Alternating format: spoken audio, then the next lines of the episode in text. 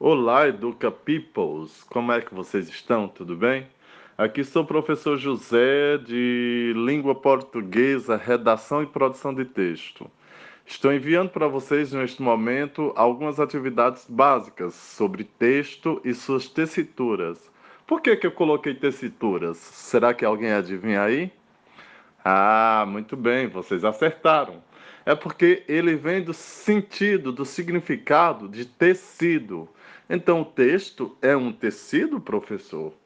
Isso, parabéns pela sua reflexão. Você acertou na mosca.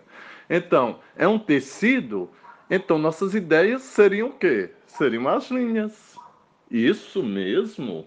É, seriam as linhas que iriam compor, que iriam tecer-se e fazer parte de um grande significado de ideias. Este é o verdadeiro sentido do texto, um grande significado de suas ideias, um significado daquilo que você imagina. Então, mandei para aí no drive de vocês algumas atividades básicas para vocês construírem textos e trazerem esses significados de suas ideias a partir de suas vivências. É isso que eu quero saber. O que é que você pensa sobre o texto? O que é que um texto significa para você? Divirta-se, queridos alunos. Estamos aqui sempre. Força, força. Vamos vigorar, porque a nota mil na redação do Enem é nossa. Mãos a obras e arregaçem as mangas. Vamos lá?